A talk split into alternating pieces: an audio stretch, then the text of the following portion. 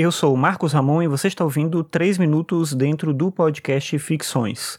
Ficções é um podcast sobre filosofia e cotidiano e você pode ouvir os episódios no Spotify, no Deezer ou no aplicativo de podcast da sua preferência.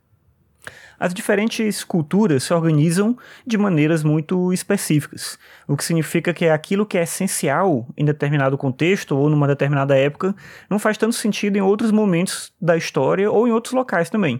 O filósofo espanhol Ortega y Gasset, mais conhecido pela obra A Rebelião das Massas, via a questão do trabalho, da necessidade e da própria reflexão de uma maneira um tanto exclusiva.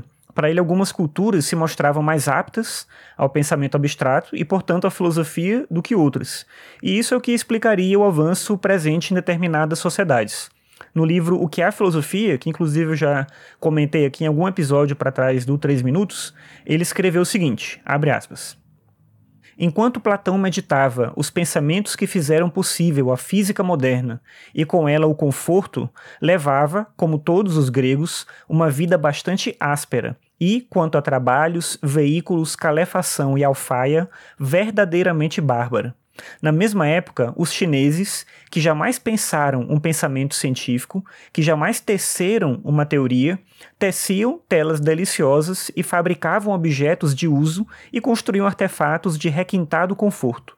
Enquanto em Atenas a academia platônica inventa a pura matemática, em Pequim se inventa o lenço de bolso. Fecha aspas. Bem, eu acho que o Ortega Gasset aqui nessa citação foi um pouco injusto com a cultura oriental, porque afirmar que nunca se elaborou uma teoria e que se vivia na banalidade de coisas supérfluas é desconsiderar o elemento abstrato presente em toda e qualquer cultura, isso através da mitologia, da religião, dos valores que são construídos nessas culturas. Claro que, como ocidentais, a gente tende a acreditar que o que nós produzimos é mais importante, mais essencial, que o nosso modo de vida é mais verdadeiro, mais autêntico. No entanto, a própria filosofia que Ortega y Gasset e muitos outros autores entregam aos gregos e negam a outros povos acontece de maneira natural pelo simples fato de que nós pensamos. O próprio Platão, mencionado aí pelo Ortega Gasset na citação que eu li para você, afirmou isso. Ele disse num livro chamado Fédon que, na medida em que o homem existe, acontece, de certa maneira, a filosofia.